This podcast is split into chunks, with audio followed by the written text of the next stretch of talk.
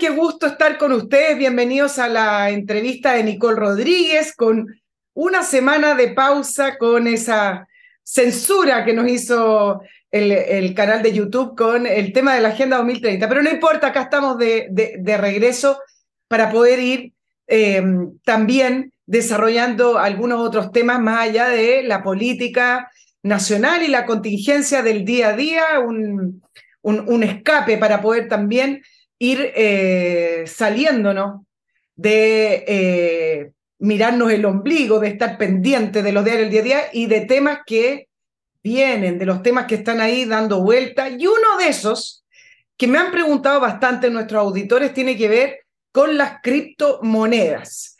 Eh, y para eso hoy vamos a estar conversando con Hugo Benedetti, director del área económica y finanzas del ese Business School, a quien ya tengo en pantalla y le agradezco que esté en la entrevista de Nicole Rodríguez.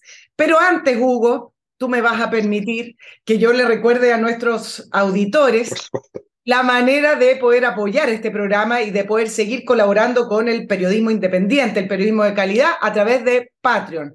Ustedes se suscriben a través de Patreon y pueden hacer el aporte que quieran y que puedan. Y cada aporte suma para poder mantener al equipo y para poder mantener al programa y estoy tremendamente agradecida. También suscribiéndose al eh, podcast o a la entrevista de Nicole Rodríguez, simplemente haciendo clic en suscripción. Y si ustedes apretan la campanita, les va a llegar un aviso automático cuando estén los miércoles en la mañana arriba eh, esta entrevista. Así es que suscríbanse para poder seguir sumando auditores y también para poder ir nutriéndome de sus comentarios, ideas, análisis, críticas y temas. Uno de esos fue el que vamos a hablar hoy, que les decía que salió de varios de los correos que recibí. También, Hugo, te quiero comentar dos auspiciadores que nos han apoyado y han también, también tenido paciencia con ya dos, dos censuras que nos, que nos han hecho.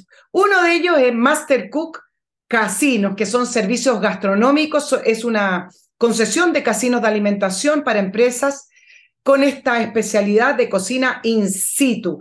Con Master Cook, su empresa obtiene la mejor calidad en la alimentación para sus funcionarios, para sus empleados, con una grata atención y además con la supervisión directa de sus dueños. Eso de que uno contrata una empresa y nunca más habló con la persona a la que contrató, sino que le manda a empleados, no. En el caso de Master Cook, ellos están constantemente visitando sus casinos para que se pueda entregar lo que ellos definen como esta, esta cocina in situ, esta cocina con gusto a casa, con ese olor y gusto que uno quiere tener de comida casera, no el olor a plástico ni gusto a plástico que a veces tienen eh, los casinos de alimentación más masivos. No importa el tamaño de su empresa, póngase en contacto con Master Cook y en su trabajo almuerce como en casa ventas arroba mastercook.cl o lo visita en www.mastercook.cl. Y si está ya pensando en viajar o tiene que ir a buscar a alguien al aeropuerto, estamos en enero.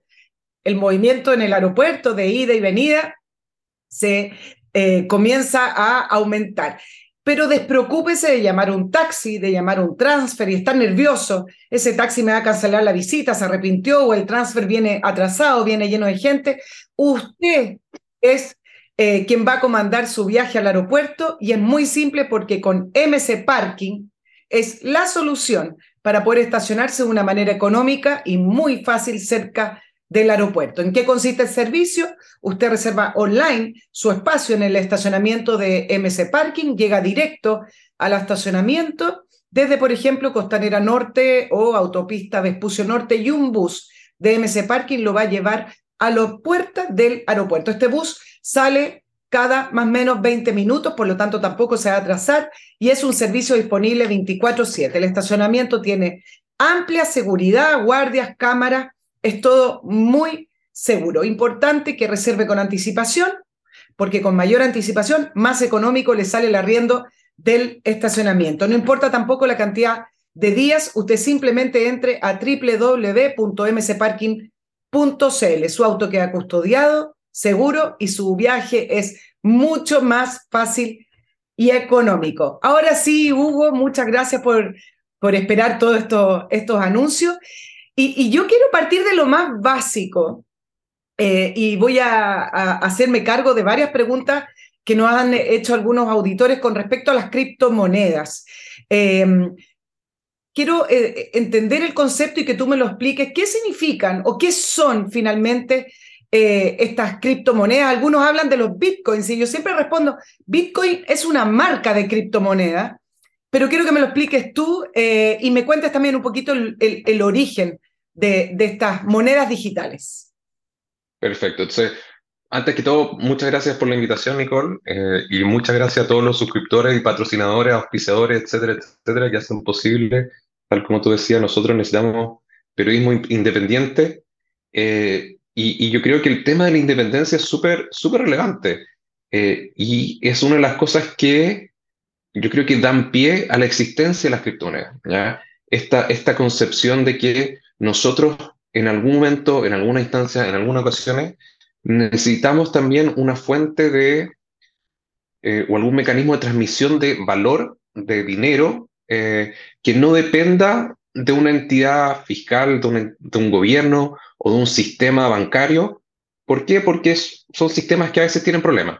Eh, al igual que el periodismo, a veces cuando dependen de grupos económicos, de grupos políticos, pueden no operar por el bien común o operar por el bien común de lo que considera el partido, considera el, el, área económica, bueno, lo mismo pasa con, con, con las monedas en general.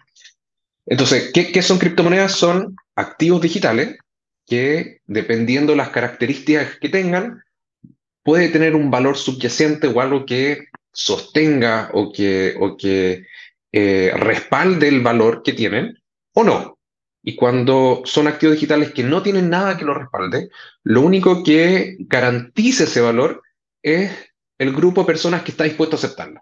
¿ya? Entonces, eh, ¿qué es una criptomoneda? Es un activo digital que en general no depende de una única entidad que la emite y que respalda su valor con algún activo. ¿ya? Entonces, tal como tú decías, Bitcoin es una de ellas, es como una marca, que fue la primera de ellas, eh, que nació hace, más de 13 años, eh, por alguien que todavía no sabemos quién es, tiene un seudónimo, que es Satoshi Nakamoto, pero lo que él propuso eh, fue una solución a un dilema que, se mezcla entre la economía y, la computación. el cuestionamiento es cómo puede ser que con, la etapa tecnológica tan avanzada que tenemos, seguimos usando papel, papel moneda, seguimos usando monedas metálicas. ¿Cómo puede ser que no tengamos algo que sea digital y que no dependa de un tercero, no dependa de un banco, no dependa de un intermediario? Hugo, tengo tantas preguntas que no sé cómo lo voy a hacer, pero voy, voy, a ir por lo último. Vamos de a poco. Lo último que dijiste. El, el, el, inventor del, eh, del, Bitcoin o el creador eh, te iba a preguntar acerca de él si es que era un mito o no, que nadie lo conocía, después me lo, me lo responde. Pero acerca del cuestionamiento que él hace, y él dice, bueno, ¿cómo es posible que no tengamos eh, estas monedas digitales? Pero yo quiero distinguir, porque efectivamente las monedas físicas o los papeles digitales, un billete, pueden ir desapareciendo y convirtiéndose en monedas digitales, pero siguen siendo, por ejemplo, voy a hablar del dólar o del peso chileno, monedas que eh, reflejan el valor del país, es decir, reflejan una accountability, reflejan algo. Eh, entonces son dos cosas distintas. Uno es el pasarnos a algo digital, que se, seguramente eh, cada vez se van a emitir menos monedas físicas o papeles o billetes físicos. Y otra cosa tiene que ver con inventar valores y activos y en el mundo digital. Son dos cosas distintas, me parece, ¿o no? absolutamente. Y yo creo que la gran dificultad para comprender las criptomonedas es porque estamos mezclando cosas que no, no solamente no estamos acostumbrados a combinar, que es como son los sistemas de organizaciones con la emisión de plata, y además la mayoría de la gente no sabe cómo funciona la, emisión monetaria, no sabe cuál es el rol del Banco Central y, cómo imprime plata el Banco Central, no sabe cómo funcionan los bancos y cómo los bancos también generan, generan dinero, sino que además lo mezclamos con tecnología. Entonces, para, ir como bien por parte, eh, yo creo que todos entendemos que en general nuestra plata, el dinero es digital. Porque si tú piensas cuánta plata en efectivo tú tienes, cuántos billetes tienes, tienes re poco. ¿ah? Y, después de la pandemia cada vez, cada uno tiene menos, menos plata. O sea, yo no me acuerdo la última vez que fue al cajero a sacar, a sacar plata, porque todo se paga con tarjeta. por lo tanto ya estamos digitalizados. ¿Cuál es el gran inconveniente de esta digitalización? Es que toda depende de un tercero. Entonces, tú, Nicole, no me puedes transferir a mi plata tú directamente. Toda tu plata digital la tiene un tercero, que es un banco. Y ese tercero, que es un banco, le tiene que dar una orden a un intermediador que va a hacer la transferencia y que va a transferir la plata de tu cuenta a mi cuenta, porque tampoco me la puede transferir directamente a mí. O sea, yo, yo como Hugo Benedetti no puedo tener plata digital, siempre la tiene que tener un tercero. ¿Y cuál es el problema? Que hay ocasiones en que estos terceros han tenido problemas. Entonces, podemos conversar de, muchos tipos de problemas que han tenido los bancos, de que no hay reserva, de que, de que han tenido hackeo, de que no hay gente que vaya a trabajar. O sea, yo sé que esto suena súper raro para Chile, porque además nosotros tenemos un sistema bancario bastante, bastante avanzado, bastante solvente, eh, pero, pero tenemos ejemplos de nuestros vecinos, o sea, en Argentina, un poco más arriba en Venezuela, donde los sistemas bancarios han colapsado por distintos motivos, ¿ya? Entonces, por un lado está este, este tema de, cómo funciona el sistema bancario. Pero por otro, tenemos el problema de la emisión del dinero. Entonces, tal como decías tú, nosotros trabajamos bajo el supuesto de que el dinero lo emite un gobierno y ese gobierno es el que respalda el valor del dinero. Ahora, ¿qué significa que lo respalde? ¿Ah? El, el respaldo que tiene esto es que el gobierno va a aceptarlo a ese valor. Entonces, si, si tú tienes un billete de mil pesos, tú sabes que lo puedes llevar y puedes pagar impuestos por mil pesos y que el gobierno te lo va a aceptar. Pero el gobierno no controla los precios de la economía. ¿ya? Ahora que en Chile, después de mucho tiempo, empezamos a tener inflación alta, para nosotros inflación más del 10% ya alta, tu dinero cada vale cada vez menos. ¿ya? Y eso no es porque lo que está produciendo el país es cada vez menos, o no es porque el gobierno de Chile lo está haciendo peor y la gente no confía en el gobierno de Chile, es por un fenómeno distinto, que es, dada la cantidad de dinero que hay en la economía, la gente prefiere no tener dinero y comprar cosas. Y eso hace que las cosas suban de precio. ¿ya? Entonces, cuando nosotros pensamos en qué es lo que respalda los, los, los mil pesos o el billete o todo lo que emite el Banco Central, bueno, es re poco lo que, lo que lo respalda. Lo que lo respalda es la confianza en que yo sé que esto me va a servir para comprar qué. Bueno, el equivalente a mil pesos, pero yo no sé cuánto me compran mil pesos. Oh, disculpa, yo, yo no soy economista, me voy a, a, poner en el plano de periodista y con humildad te digo, pero no, no, no sé si estoy tan de acuerdo contigo, porque eh, no es que el gobierno, uno respalde o no la confianza, porque hay distintas métricas, existen los niveles de crecimiento del país, existe la producción, porque si no sería muy simple, si es que lo estoy entendiendo bien, imprimir billetes para salir de estancamiento económico, salir de una depresión económica. Y eso produce inflación, lo que significa que estás desequilibrando algo que va más allá de tener confianza en un gobierno o de, eh, de que el gobierno decía que esos mil pesos valen mil pesos. No, no sé si se entiende. Sí, se entiende. Yo creo que, que es bastante raro. Yo creo, y en los economistas no, no hay acuerdo. Porque por un lado, ¿qué cosas sí entendemos? Entendemos que cuando la gente tiene más plata y gasta más, suben los precios. Entonces, una de las cosas que pasaron a nivel local, aquí yo sé que hay suscriptores que, que nos ven de distintas partes de, de, del mundo, no solo desde Chile. Entonces, lo que pasó en Chile con los estímulos y, y eh, los retiros de los fondos provisionales, que hubo más dinero circulando, la gente gastó ese dinero, dinero que antes no tenía, ese aumento en la demanda generó, dado que la oferta de productos no se pudo eh, aumentar a misma velocidad, hizo que subieran los precios. Entonces eso, inflación. Ahora, esa inflación se da porque aumenta el dinero en la economía y la gente no quiere tener dinero, sino que prefiere tener cosas. Pero por otro lado, tenemos países como Estados Unidos. Estados Unidos ha aumentado su oferta monetaria, creo que eran 17 veces. ¿ya? O sea, imprecedente. Y no ha generado un impacto en su inflación como sí lo, lo hizo en Chile. Entonces, no tiene necesariamente que ver con la velocidad, entre comillas, de impresión de dinero. Tiene que ver cómo se relaciona la demanda por dinero con la oferta por dinero. Entonces, ¿qué fue lo que pasó en Chile o qué es lo que pasa en algunas partes del mundo, en Venezuela, en Argentina? Sube mucho la impresión de dinero, y, por motivos distintos a los que pasó en Chile. Eh, la gente no confía o no cree que ese dinero va a valer lo mismo en el futuro, por lo tanto prefiere gastarlo hoy.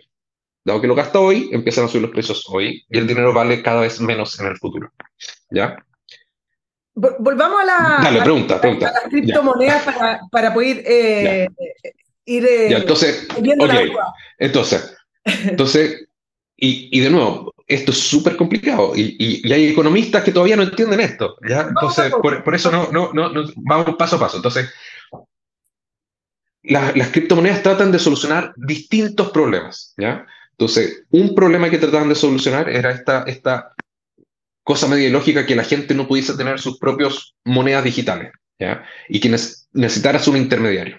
Ahora, otro problema que trataban de solucionar es esta interconexión que hay en la mayoría de los países, no todos, pero la mayoría, entre la emisión monetaria, cuántos billetes circulan en la economía, y el gobierno y el Estado. ¿ya? Entonces, hay países en donde el Estado puede decidir imprimir plata de forma ilimitada. Entonces, en la medida que van imprimiendo billetes, tal como decías tú, si, esta impresión de billetes no se, no se, no se eh, regula con una mayor demanda por billetes por parte de la gente, se genera inflación. Entonces, eh, ¿qué es lo que dijo este señor? Satoshi Nakamoto dijo, bueno, para que esto no pase, lo que nosotros vamos a tener una oferta predefinida. Entonces, la mayoría de las criptomonedas, uno sabe qué cantidad de criptomonedas va a haber en la economía en cada momento del tiempo. Entonces, Bitcoin en particular, nosotros sabemos que hay un mecanismo por el cual se emiten nuevas Bitcoin en cada bloque, en cada paquete de información que se va almacenando en la cadena, se emiten Bitcoins nuevas, este, este monto de Bitcoin nosotros sabemos cuánto va a ser, y además es un monto que va decreciendo en el tiempo. Entonces, por un lado, estabiliza la oferta. Sabemos cuántas monedas van a estar, entre comillas, circulando en la economía en cada momento del tiempo. ¿Cuál es el problema? es que no sabemos cuánto va a ser la demanda por criptomonedas. Entonces, él, solucionó un lado de la, de, la, ecuación, que es la oferta. En, en, la mayoría de las criptomonedas, la oferta de criptomonedas está predefinida. El problema, y al igual que en la economía tradicional, es que también nos interesa qué pasa con la demanda. Entonces, si tú tienes una oferta que es plana o que va creciendo muy poquitito y tiene una demanda que va creciendo mucho, el precio de esto, este, este, bien o este activo digital va a ir subiendo, que es lo que le pasa a Bitcoin cuando sube mucho precio. Quiere decir que la oferta está constante, hay mucha demanda por Bitcoin, todos quieren comprar Bitcoin, entonces el precio de Bitcoin sube. El problema es que de repente la gente ya no quiere más Bitcoin. Claro, pero... Y empieza a vender y el precio baja. Ok, entonces acá vienen otras preguntas. Eh, vamos un poquito para atrás. En, el, en la creación de las criptomonedas, eh, la idea era no tener intermediarios. Eh, pero eso a la vez la hace más riesgosa, porque efectivamente uno puede enojarse con el Banco Central de un país porque mantiene a lo mejor a raya la inflación y para eso tiene los créditos muy altos, o a lo mejor uno se puede enojar con el banco porque se perdió plata y no actuó como debería ser, o porque incluso me cobró una comisión que no debería, lo que sea. Pero están sujetos bajo reglas y reglas conocidas. O por último, hay instancias donde uno pudiera ir a reclamar o demandar. Pero ¿qué pasa con las criptomonedas? ¿Dónde va uno? No hay ese intermediario porque no hay, no hay reglas conocidas, entonces el riesgo es muchísimo más alto. Depende. Y, aquí depende de qué tipo de riesgo estamos pensando y qué tipo de transacciones son las con que no estoy de acuerdo. ¿ya? Entonces, efectivamente, en cada país uno tiene instancias a quien reclamarle. ¿ya? Eh, pero si está en Argentina o está en Venezuela o está en Irán, y hay una hiperinflación debido a que el gobierno está imprimiendo plata, ¿a quién le reclama? Claro, porque son dictaduras, bueno, y en el caso de Argentina, está bien. Entonces, hay problemas con los sistemas políticos, pero, pero estoy tratando de concentrarme en, eh, en, en, el sistema financiero más que en el sistema político, que evidentemente puede venir una dictadura y también decir toda la plata del banco para mí. Claro. No, lo que, lo que pasa es que, es que el, el argumento es que hay riesgos que son súper distintos. Entonces, en general, los sistemas monetarios que están basados en economías locales, en países, están sujetos a los riesgos del país. Entonces, hay países donde vamos a tener riesgo eh, eh, de, gobierno, riesgo político. Hay países donde sin tener riesgo político vamos a tener riesgo bancario. No sé, Grecia, por ejemplo, cuando, cuando tuvimos la crisis en griega y eh, es que no fue el euro, sino que, o sea, teniendo un sistema monetario internacional que era el euro, de todas formas, los bancos en Grecia tuvieron un problema y se congelaron los retiros bancarios en Grecia, país miembro del euro, de la eurozona, con el euro, con una moneda estable, y, fracasó. Hemos tenido problemas también eh, de, flujos internacionales. O sea, por ejemplo, cuando la gente se fue de Ucrania, ¿cómo se lleva su plata a Ucrania? Eh, se, se, lo podía llevar en efectivo, pero no podía realizar una transferencia. ¿Por qué? Porque no podía abrir una cuenta en extranjero. Pero bueno, entonces, ¿cuáles son los riesgos en, en las criptomonedas? Depende. Si uno está operando a través de un intermediario, efectivamente la mayoría de los intermediarios no está regulado. Son pocos los países que han regulado los exchanges o los criptobancos, eh, por lo cual tenemos poca, poca gente a la cual reclamar. El, último caso eh, que, vivimos con, con, la quiebre FTX. Sí, ya te voy a preguntar de eh, En donde, donde independiente que tenía distintos FTX en distintas partes del mundo, algunos estaban regulados y algunos no, eh, no estaban siendo auditados y no, no tienen las garantías que sí tiene un banco.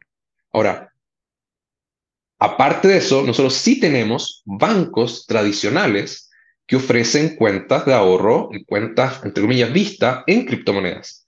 Entonces, depende mucho del intermediario que nosotros cojamos. Entonces, en Estados Unidos hay bancos que operan, bancos tradicionales y bancos de inversión que operan con criptomonedas, donde uno tiene todas las garantías que tendría a través de una cuenta tradicional, con seguros, con depósitos, con auditoría, etcétera, etcétera. Pero va a depender de qué tipo de intermediario nosotros, nosotros escojamos. Ahora, eso es con el riesgo de intermediario, o sea, como algo pasó con, la, con el lugar donde yo estaba guardando mi plata la mayoría de las criptomonedas está pensada para no necesitar intermediario. Por lo tanto, yo puedo almacenar, y esa es la gracia, que yo puedo almacenar mis bitcoins en mi propia cuenta que no depende de nadie, que es como una dirección de, eh, correo de email que no dependa de un servidor particular, sino que dependan de mi propio servidor. Eh, y hasta ahora, ninguna criptomoneda ha sufrido un hackeo de ese sistema de seguridad. O sea, no te pueden hackear la cuenta de tu password, ¿ya? o sea, el password de tu cuenta. Eso no se ha hecho. Lo que sí ha, han, ha habido mucho hackeo es en los pasos intermedios, de cómo yo transfiero, de dónde yo lo almaceno, de cómo yo lo intercambio, pero no de el sistema de almacenamiento de Bitcoin, ¿ya? Em, y, y, y cerremos ahí. Entonces, efectivamente son riesgosos, pero depende de cómo yo decido usar la criptomoneda. Si yo lo que voy a hacer es almacenarla en mi cuenta propia y transferírtela a, tu cuenta, ese sistema hasta ahora sigue siendo seguro. Eh, y, probablemente más seguro que muchas transferencias bancarias. Ya, déjame entenderlo bien y también eh, quiero que nuestros auditores lo entiendan bien. Eh, a través de esta pregunta. Siento o lo que yo logro rescatar es que al final de cuentas, y puedo estar 100% equivocada y para eso te tengo, Hugo, es que finalmente comprar criptomoneda o apostar a la criptomoneda como un eh, eh, activo digital de valor y después venderla porque espero que, después la pueda vender más cara, es un poco como apostar a la bolsa. Es decir, en, el sentido de que si las criptomonedas sustentan su valor en eh, la oferta y la demanda y no en activos reales, como podría ser el activo de un país completo, en la moneda de un país, es decir, entonces estoy como apostando a la bolsa en acciones que espero que suban para venderlas o las compro cuando estén eh, abajo. Ese es como el valor que tienen las criptomonedas entonces. Yo creo que, depende. Porque efectivamente dentro de este, de este universo de criptoactivos, nosotros tenemos distintos tipos. Entonces, unas son las criptomonedas, que son estos activos digitales que sirven para transferir valor y que no tienen nada que la respalde. Tenemos también criptomonedas o, o criptoactivos que tienen algo subyacente, que son como nosotros lo definimos, son activos tokenizados, que existe algo real, pero que va a tener una representación en un token. Como por ejemplo, hay distintas criptoactivos que representan dólares. Entonces, hay, una cuenta en un banco en Estados Unidos, tú transfieres dinero en efectivo, o sea, dólares a esa cuenta y te emiten un cripto dólar. ¿Cuál es la gracia de este cripto dólar? Bueno, que va a tener de respaldo un dólar en una bodega en, en Estados Unidos. Entonces, ¿para qué te sirve este criptodólar? Bueno, para lo mismo que te serviría un dólar tradicional, pero que en vez de usarlo en la ruta común, que es a través de un banco, tú lo puedes usar a través de la criptoruta. Por lo tanto, puedes transferir, no sé, un millón de dólares a cualquier parte del mundo en 15 segundos a un costo de 15 centavos, ¿ya? Entonces, al, al tokenizar activos, uno lo que hace es le pone una capa digital al activo tradicional. ¿Cuál es el riesgo de esto? Bueno, es que depende de quién es el que está almacenando el criptoactivo. Entonces, hay distintas formas de crear activos tokenizados. Eh, obviamente las más seguras son las que están, o no sé si obviamente, pero hasta ahora las más seguras son las que están reguladas bajo normas de distintos países, con reserva auditada, etcétera, etcétera. Otro tipo de criptoactivos son activos que sirven para algo, ¿ya? Que nosotros le decimos utility tokens, que son tokens que tienen alguna utilidad, que son en general un mecanismo de pago para una plataforma digital. El caso más grande o el más conocido es Ethereum. La blockchain Ethereum tiene una moneda interna que es Ether. ¿Esa moneda sirve para qué? Para pagar el funcionamiento de la red. Si tú quieres hacer una transacción en Ethereum, tienes que pagar con Ether. Entonces, el valor del Ether está, tiene, tiene como activo subyacente los servicios que presta la red. Entonces, la forma, la analogía es si, si eh, Google tuviera una moneda, un Google Coin, tú por descargar cosas de Google o por buscar eh, aplicaciones en Google Store, tuvieses que pagar con Google Coin. Y los desarrolladores, para desarrollar algo en, Google Store, tendrían que usar Google Coin. Entonces, hay un mercado interno que te dice, mira, la única forma de pagar, la única forma de operar en Google sería a través de Google Coin. Bueno, tenemos lo mismo en Ethereum. La única forma de operar en Ethereum es pagando con Ether. Entonces, esto es un activo que sí tiene algo que lo respalda. ¿ya? Entonces, ¿de qué depende el valor de este activo? Bueno, depende del valor que le otorgue la gente a esta red. En la medida que más gente usa la red, mayor va a subir la demanda, por lo tanto, más valor agregado va a estar generando, por lo tanto, más gente debería, o, más deberíamos estar dispuestos a pagar por este activo. Hugo, te, cara de te voy a hacer la pregunta, tú la piensas porque yo voy a saludar a mi próximo auspiciador y la pregunta es, ¿qué es minar? te la voy a dejar ahí planteada eh, para que me la expliquen muy bien, porque yo lo he leído 100 veces y todavía en esta mente muy concreta me cuesta eh, comprenderlo.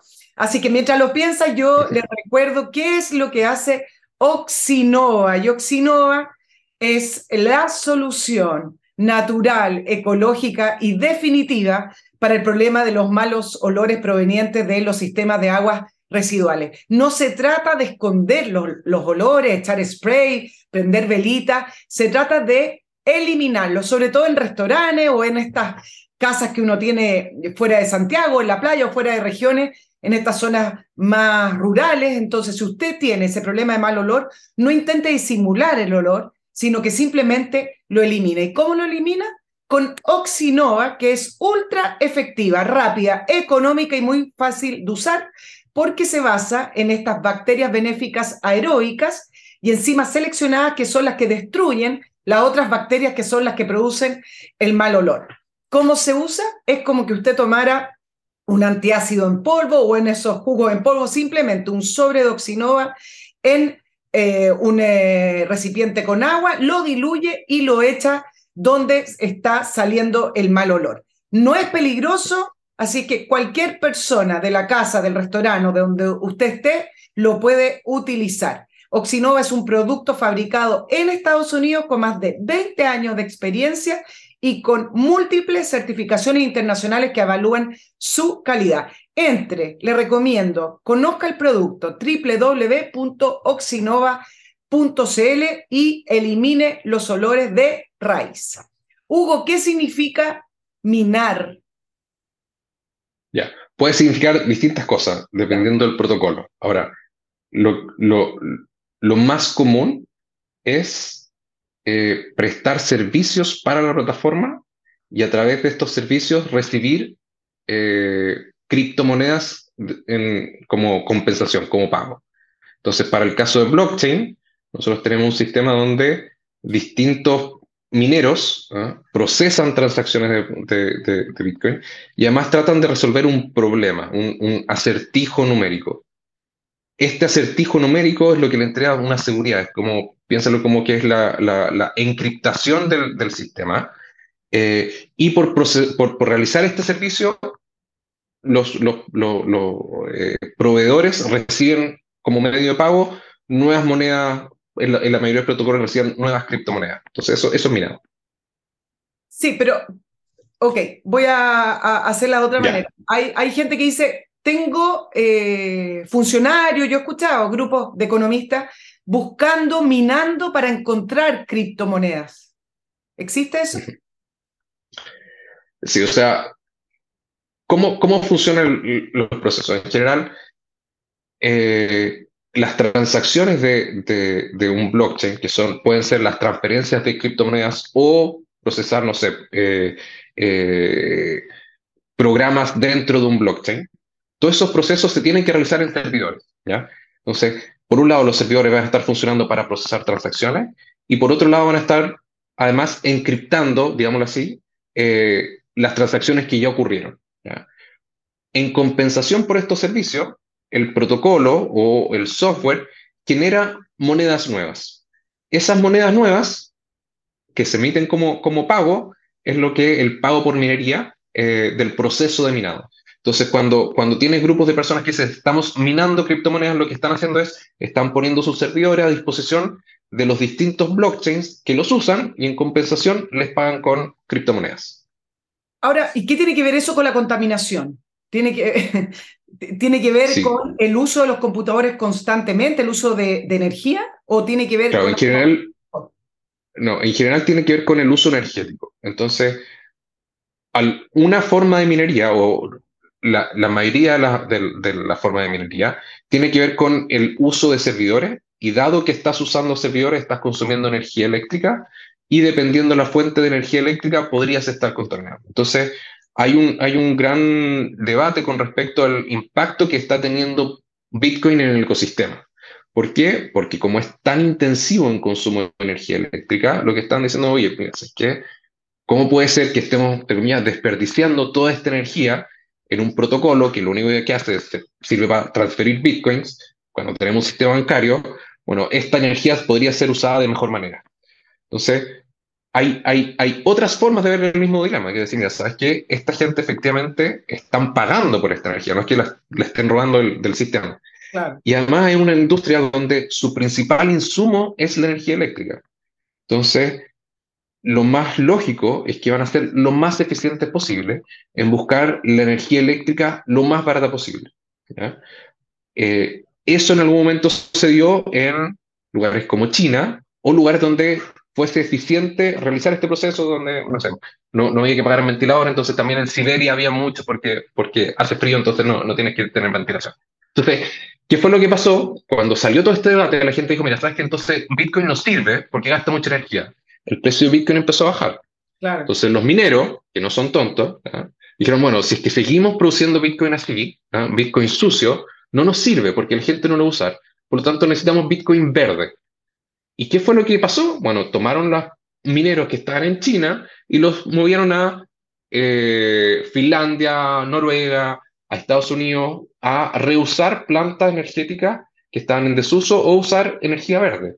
Entonces, por ejemplo, en Estados Unidos se empezaron a reconvertir eh, plantas energéticas que estaban en desuso, que no estaban siendo usadas y que son más verdes que la, la termoeléctrica. Entonces, ahora tenemos un Bitcoin que es más verde y más eficiente. Ahora, de nuevo, ¿cuál es la, mi visión?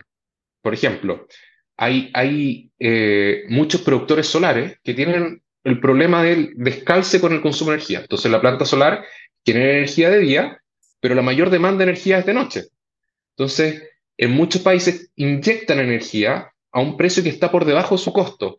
No les conviene inyectar energía. ¿Por qué? Porque por pagar por la transmisión están perdiendo plata, entonces botan la energía. Entonces, muchos de estos proyectos están comenzando a minar Bitcoin. ¿Por qué? Porque minan con la energía que les sobra de día y después pueden inyectar o comprar energía en el sistema de noche. Por lo tanto, nos sirve como una batería económica. Entonces transformas energía en Bitcoin y después ese mismo Bitcoin lo puedes transformar de vuelta en energía en la noche, que es cuando la necesitas. Entonces te está ayudando a nivelar los ecosistemas. Eh, entonces, efectivamente consume energía, pero yo creo que nos está ayudando a una transferencia, una transición de la materia energética a energía más renovable. Hugo, acerca del mito del creador de las criptomonedas hace 13 años atrás, ¿es real que nadie lo conoce o se conoce pero él cambia de, nombre, como suelen ser estas cosas en la, en la Internet. Eh, no, es, real, o sea... Del creador de las criptomonedas. Y te pregunto al tiro, ¿criptomoneda, Bitcoin fue el primero o ya habían otras monedas digitales antes del Bitcoin? Ya, entonces ha sido un popurrí de tema, esto yo sé porque hay, mucho desconocimiento de, todo. Ya, entonces, efectivamente, sí, e, existe el, seudónimo de Satoshi Nakamoto, nadie sabe quién es. Hay distintas eh, teorías de quién podría ser, pero, pero no se ha confirmado. Eh, y, y, ninguna, hay una persona que dice que es, pero tampoco ha podido probar que es él. Entonces, por un lado, tenemos gente que quiere saber quién es, y hay una persona que dice que es él, pero no puede probarlo. ¿Y cómo, cómo la comunidad piensa que esta persona debería probar que efectivamente es Satoshi Nakamoto, es que cuando partió Bitcoin, que efectivamente es la primera criptomoneda, habían ideas de cómo se podría crear, pero Bitcoin es la primera, el primer experimento que realmente funcionó, eh, que cuando partió solo habían dos direcciones, ¿ya? la del creador y la de un, de un eh, otro eh, eh, científico de computación, computer scientist, que eran los que estaban interconectados en este sistema y eran los únicos que estaban acumulando bitcoins, almacenando o minando bitcoin. Las criptomonedas de esas direcciones nunca se han movido. Entonces, la prueba que nosotros tendríamos que alguna persona es Satoshi Nakamoto es que tenga las claves de esas cuentas y que puedan mover esas criptomonedas. Entonces, esa evidencia aún no, no, no existe. Ahora, el, ¿la evidencia podría ser que se hizo millonario o no necesariamente? O sea, ahora es billonario. O sea, el valor que tienen esas criptomonedas que están almacenadas ahí están por sobre el billón de dólares. Eh, el punto es que esas monedas no se han movido nunca. Eh, entonces no tenemos ninguna noción de, de, no, tenemos ninguna evidencia de quién, quién es Satoshi Nakamoto. Hay, hay bastantes teorías, pero, pero no hay evidencia. Ahora, Hugo, leí el otro día un reportaje acerca de la relación de las criptomonedas con el lavado de dinero. Eh, ¿Hay algún método, alguna manera de controlar eh, el, lavado de dinero, sea del crimen organizado, de las drogas, eh, de lo que sea, de, la corrupción política también, que a veces intentan salvar por ahí, así como los paraísos fiscales, están las criptomonedas. ¿Hay alguna manera de poder tener algún control Mira, en general, ¿cómo, ¿cuál es el problema? Que nosotros no, o sea, ¿cuál es el problema de los narcotraficantes o la gente que necesita lavar dinero? Es que no puede usar Mastercard, ¿cierto? O sea, si un, narcotraficante no, no puede recibir su pago en Mastercard, tiene que recibirlo en efectivo. Eh, y, y, o, se lo pasa en un baletín o se lo tienen que transferir a un banco que no, tenga, no, no le ponga problema. Entonces, con las criptomonedas, ¿qué, ¿qué, es lo que pasa? Nosotros podemos hacer transacciones eh, entre cuentas de criptomonedas, pero en algún momento nosotros tenemos que pasar de la criptomoneda o potencialmente de la criptomoneda a la moneda local, para que el narcotraficante pueda pagar en dólares, no sé, se compra su yate. Entonces, esa transacción, cuando nosotros pasamos de una criptomoneda a una moneda local, es el punto en donde nosotros podríamos tener cierta regulación. Entonces, esa una. Lo otro es que la mayoría de las criptomonedas, todas las transacciones son visibles. Entonces, cualquier transacción en Bitcoin, nosotros la podemos ver, podemos ver los saldos de todas las cuentas. Entonces, en el momento que yo identifico una de las cuentas, yo puedo identificar todas las transacciones que esa cuenta ha hecho hacia adelante y hacia atrás. Por lo tanto, en la medida que nosotros descubramos, o, si se identifican, no sé, hay, un montón de cuentas que ya están identificadas, por ejemplo, al financiamiento del terrorismo, que es como una lista negra. Entonces, todas las criptomonedas que pasen por esas direcciones ya están marcadas. O sea, hay, hay, hay exchanges, hay mercados que no están dispuestos a recibir monedas que hayan pasado por una de estas cuentas, lo mismo que, no sé, si es que tiene una, una, una, cuenta bancaria que está marcada como narcotráfico, ningún banco va a operar contigo. Bueno, lo mismo pasa con las criptomonedas. O sea, nosotros podemos marcar, y, y muchas de estas cosas se han hecho. O sea, uno lo, eh, ¿cómo se llama? Eh, incautaciones de criptomonedas más grandes que se han hecho es a estos eh, grupos que se dedicaban a hackear y cobrar recompensas en criptomonedas. Bueno, lo que hicieron fueron, siguieron a, qué cuenta estaban alimentando todos estos hackeos y de alguna forma lograron capturar los passwords de esa cuenta porque, no sé, hackearon los sistemas, los sistemas de comunicación de los hackers y pudieron incautar todas esas criptomonedas, que fue como un billón de dólares también en, en, ah. en valor. Y, y, como el mundo se, se hace tan complejo, eh, también a propósito de las criptomonedas, el otro día leía un, eh, eh, una columna de, de, política acerca de la ineficiencia en la actualidad de los bloqueos económicos. Por ejemplo, a un dictador, en el caso de, mm. de Irán o en el caso de Rusia, con Putin en la invasión a Ucrania, donde una de las principales eh, medidas que ha tomado el mundo occidental es el bloqueo económico.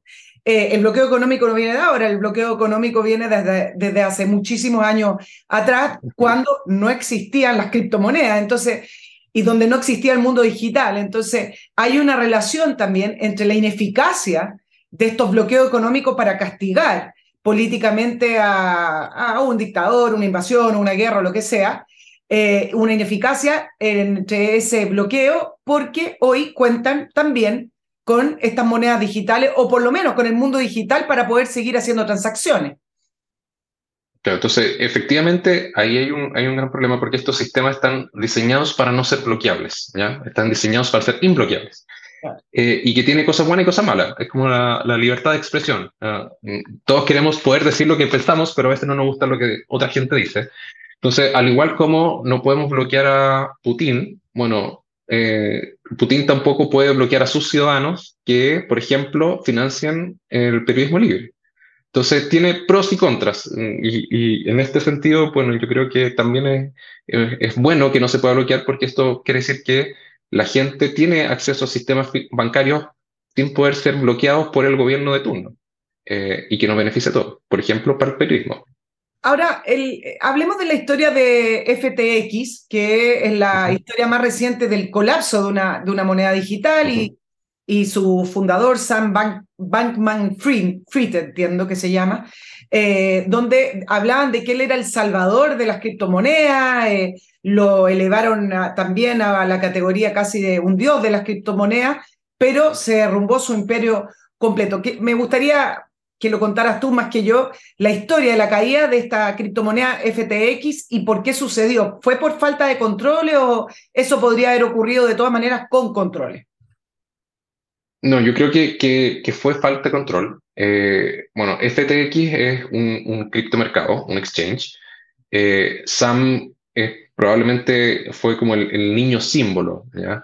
Un graduado de MIT, medio genio, había trabajado en una corredora bolsa y se hizo millonario muy rápido. Y, y, la particularidad que él tenía era que él no gastaba plata. Entonces él creía en algo que se llama altruismo efectivo, que es decir, mira, yo quiero ganar mucha plata para poder donar mucha plata. Yo voy a tener un sueldo de... Interrumpa, ¿Mm? ¿hizo millonario antes de la creación de FTX? Eh, sí, él era trader. Entonces compraba Bitcoin donde, en los mercados que estaba barato y lo vendía en los mercados que estaba caro y ganó mucha plata y después dijo, mira, ¿sabes qué? ¿Para qué voy a operar en otros mercados porque no creo mi propio mercado? ¿Ya?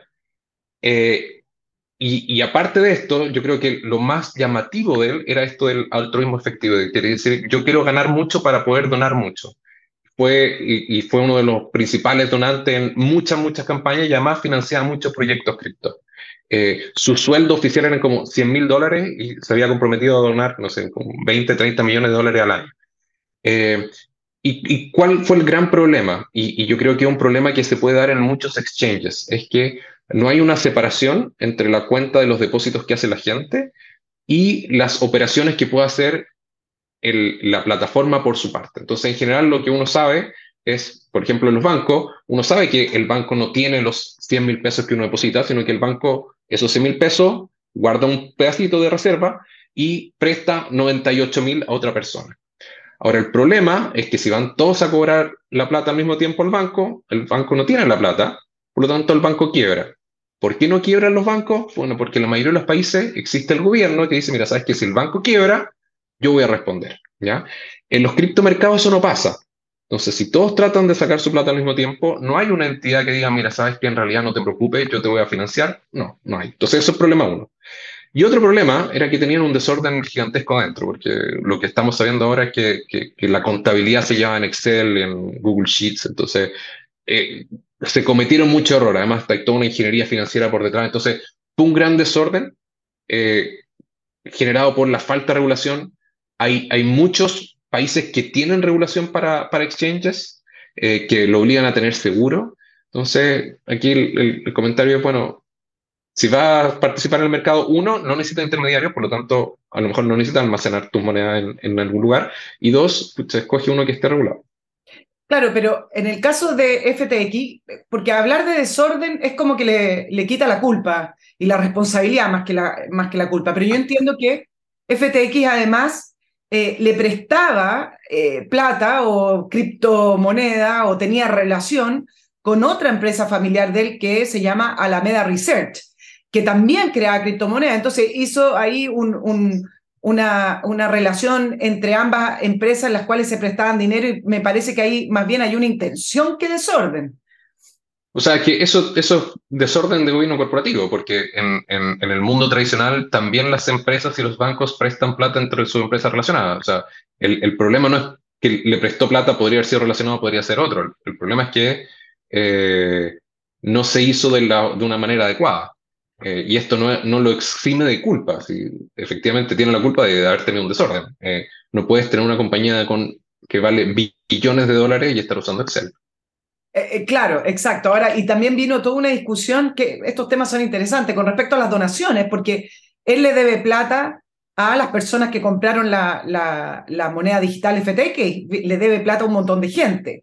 Entiendo que solo se encontraron 1.200 millones de dólares, estoy leyendo acá, y se han recuperado muy pocas criptomonedas, pero debe más de 3.100 millones de dólares. Bueno, y vino, vino toda una discusión y un debate con respecto a las donaciones, que es si es que esas donaciones debieran ser devueltas para pagarle a las personas a las cuales les debe. Ahí, ahí yo no lo sé, eh, no, no me meto en esa discusión. Eh, yo creo que el, punto principal es cómo esto además afectó a otras empresas, dado que FTX, tal como bien dices tú, eh, no solamente le, le, prestó plata a otras entidades, sino que muchas entidades depositaron plata en ello. Entonces, por ejemplo, hay otra empresa que se llama BlockFi, que era en, en Estados Unidos era una de las primeras empresas que postuló lanzar tarjetas de crédito asociadas a Bitcoin. Por lo tanto, tú tenías una cuenta corriente en Bitcoin, una cuenta vista en Bitcoin y iba a tener una tarjeta de crédito asociada a esa cuenta. Por lo tanto, gastabas plata con tu Visa, pero de, tu, tu saldo se iba descontando de tus cuentas de cripto y estaba relacionada con FTX. Entonces, cuando FTX cayó, mucha gente dijo, bueno, si FTX cayó y además había invertido en esta empresa, a lo mejor esta otra empresa también quiebra, por lo tanto saco mi plata. Y esto es lo que generó una, entre comillas, corrida bancaria en distintos mercados. Y los que sobrevivieron son aquellos que pudieron demostrar, de alguna forma, que efectivamente tenían los activos que los clientes habían depositado en sus cuentas.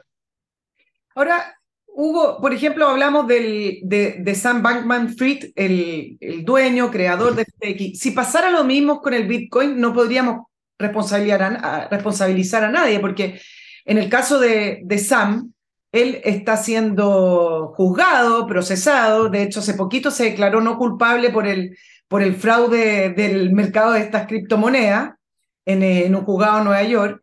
Eh, salió bajo fianza, el proceso judicial sigue, la investigación sigue. ¿Qué pasaría con las bitcoins? Claro, pero es que el, el, punto es, ¿y qué es lo que podría pasar con los bitcoins? Entonces, ¿cuál ah. fue el problema en FTX? Que alguien depositó plata en FTX y esa plata FTX lo usó para otras cosas, por lo tanto, cuando la quiso sacar, no estaba. Ese es un problema. Ahora, ¿cuál es el problema que puede haber con Bitcoin? Bitcoin es un protocolo que lo que hace es emite criptomonedas a, lo, los mineros y te permite transferir bitcoins entre distintas cuentas. Entonces, ¿cuál es el problema que podría haber? Que tú transferiste una cuenta que no era la que tú querías transferir. Ese es problema tuyo. Tú hiciste mal la transferencia. El gran problema que, que se piensa podría existir es que alguien hackee tu password. Pero ese, ese hackeo todavía no tenemos la tecnología para poder hacerlo. ¿ya? Por lo tanto, como sistema de transferencia y custodia de dinero es tremendamente eficiente, ¿ya? Porque es tremendamente seguro.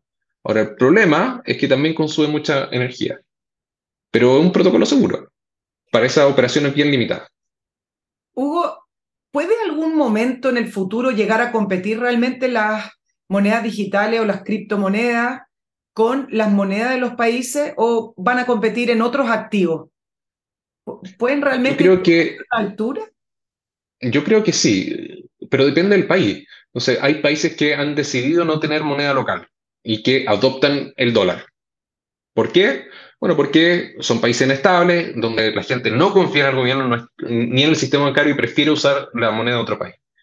Ahora, ¿cuál es la gracia de una criptomoneda versus el dólar? Que al, utilizar una criptomoneda, tú adquieres todo el ecosistema bancario, el ecosistema financiero inherente a esa criptomoneda. Es como decir, mira, ¿sabes qué? ¿Qué prefiero? ¿Desarrollar una red de bancos o asegurarme tener una red bancaria que es accesible a través de Internet? Entonces, para países que están en vías de desarrollo, las criptomonedas pueden ser una mejor opción que tener una moneda local.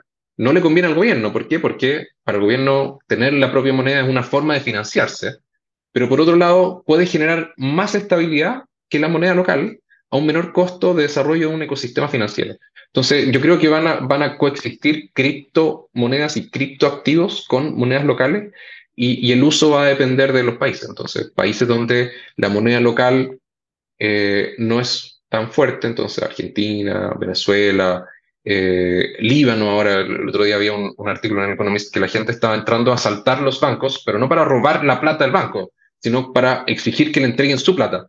Entonces llega alguien con una escopeta al banco a decirle, oye, dame mi plata, la plata que yo tengo en mi cuenta, porque no la quiero tener en el banco. Entonces yo sé que, que a nosotros no nos entra en la cabeza que eso pueda pasar, eh, pero está pasando. En, en todos los años algún sistema bancario colapsa en el mundo. Hugo, a veces creo que, que está esta ilusión creo, de esta desregulación, que no hay intermediarios, que nadie sale puntualmente ganando el tener todas estas transacciones en una Internet, entre comillas, libre. Pero la sensación que a mí me queda es que al final los poderosos de las grandes plataformas eh, eh, nos están controlando. Es decir, claro, nos saltamos al gobierno, nos saltamos al banco, qué rico, tenemos una moneda que no está regulada por, o tenemos un activo digital que no está regulado por un ente eh, central o por un gobierno de turno, pero tengo esta idea de que al final somos un poco ingenuos porque sí hay alguien ganando y sí hay alguien controlándonos y terminamos siempre en estos poderosos de las grandes plataformas que tienen el, el, panorama completo eh, mirado desde arriba, desde el picture y como que siento que nos están controlando. Puede ser también eso, esa sensación las comparte tú, tú estás en desacuerdo. Eh, y también con respecto a las criptomonedas. No, yo, yo comparto, comparto 100%. Yo creo que la forma en que las criptomonedas fueron diseñadas fue para prevenir eso. ¿no? Decir, sabes que no queremos que grandes grupos controladores sean los que estén manejando esto, pero lamentablemente la, la forma en que se ha desarrollado o ha evolucionado la tecnología no ha llevado para allá. Entonces, por ejemplo, Bitcoin estaba pensada eh, en, en, el momento que se diseñó, no existía la misma tecnología que hoy. Entonces dijeron, mira, ¿sabes qué? Vamos a hacer un sistema en que sea muy caro tener el monopolio. ¿ya? Estamos diseñando un, un sistema que sea eficiente para que pequeños computadores, que, el computador de la casa de Nicole pueda estar corriendo Bitcoin y entre todos creemos un sistema descentralizado donde nadie no, no, le convenga a nadie tener un poder superior. Pero eso lo da la tecnología de hace 13 años. Entonces, en la medida que se empezaron a desarrollar máquinas que están especializadas en procesar Bitcoin, eh, o en buscar este, este acertijo de Bitcoin, eh, fue que se empezaron a generar estos mono, eh, monopsonios y, y, monopolios, tanto de procesamiento de información como de producción y compra de estos procesadores. Ethereum, que es la segunda red eh, que, lo compite, acaba de cambiar el sistema y su nuevo sistema también genera esta consolidación eh, a través de incentivos, donde te conviene ser un, player más grande, un jugador más grande, y en la medida que eres más grande, te conviene ser cada vez más grande y eso lleva a la concentración. Entonces, nosotros necesitamos generar un diseño descentralizado. Lo malo es que la tecnología eh, evoluciona y, permite llegar a esa, esa, esa centralización y que, bueno, es algo que tenemos que seguir trabajando.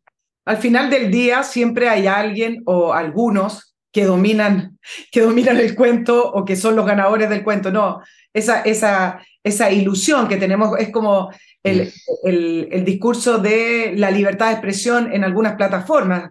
Eso es un mito. Y no lo digo porque me hayan censurado, lo digo porque efectivamente hay grupos que determinan en el caso de YouTube o en el caso de Google, las cosas que tú puedes buscar y no buscar, las cosas que vas a encontrar y no encontrar. Entonces, hay una ilusión de que la red de Internet está descentralizada, libre, etcétera, pero no es verdad porque al final terminan eh, siendo los controladores, estos, estos grandes del globalismo del mundo de hoy. Pues. Eso es lo que yo creo, pero en el caso de las criptomonedas quería saber si se escapaban.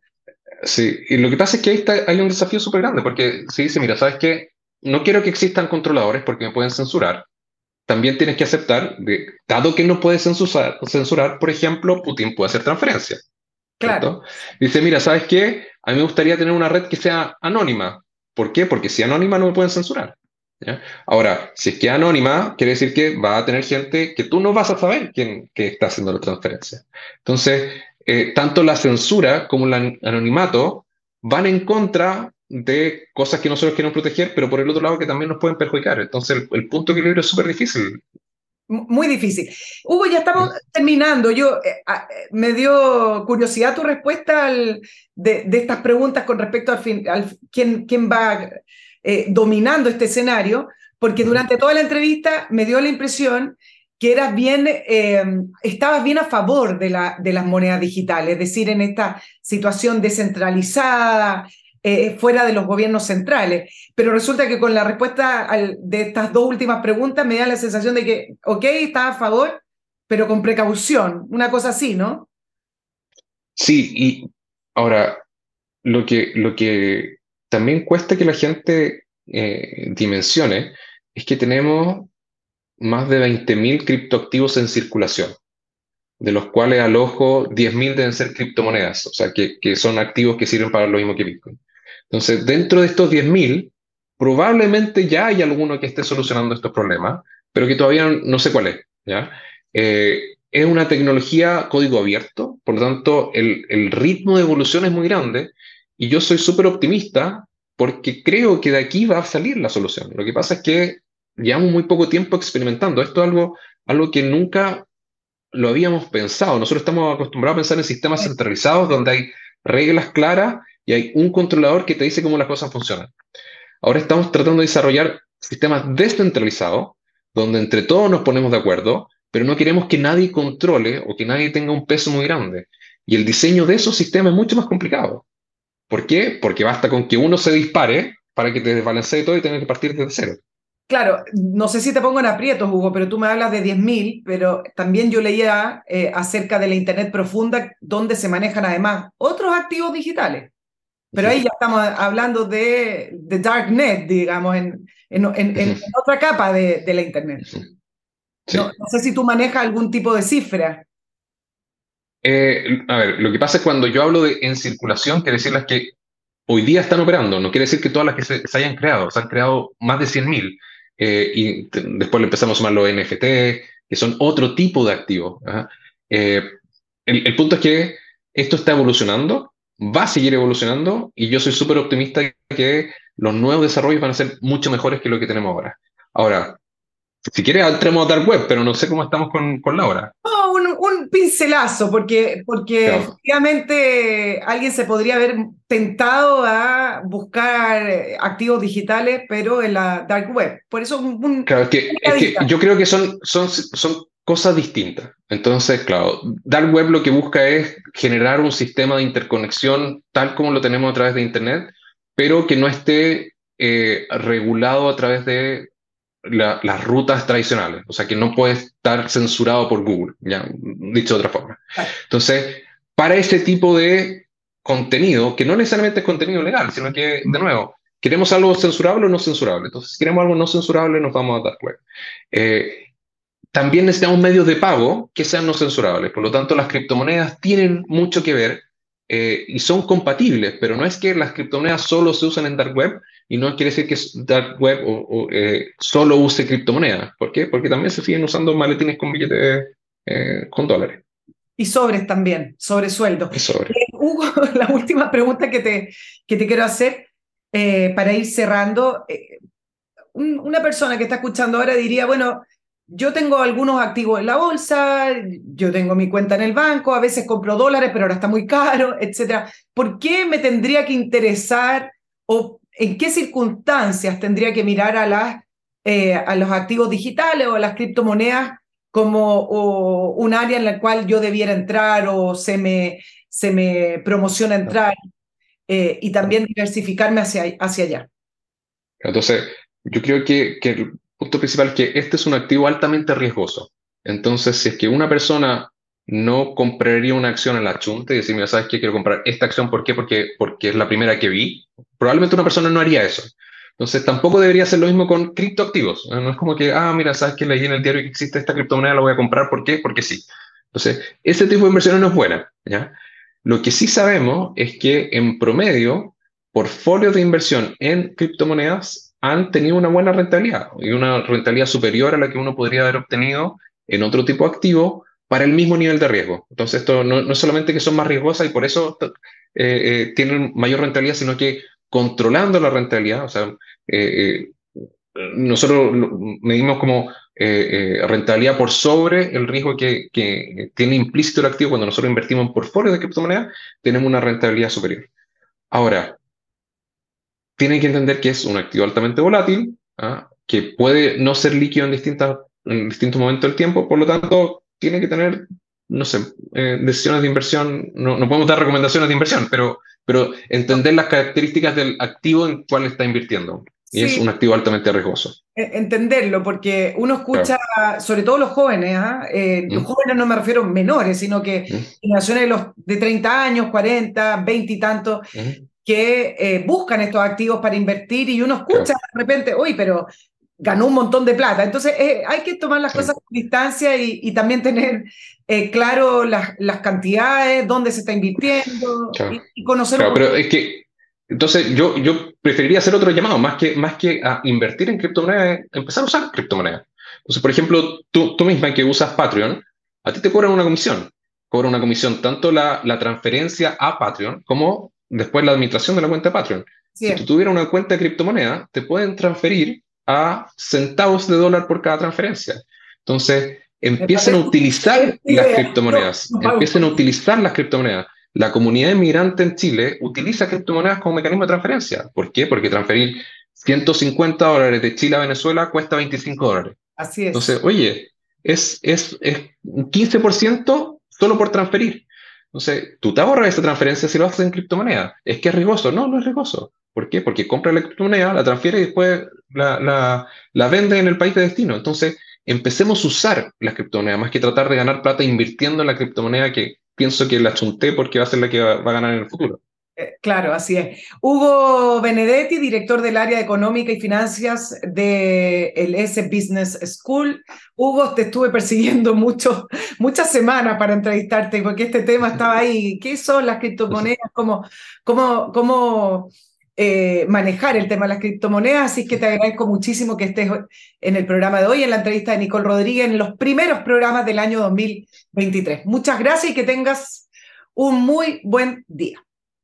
Muchas gracias también, muchas gracias por la invitación y cuando quieran. Yo sé que este tema es enredado, por lo tanto, todas las entrevistas que necesiten.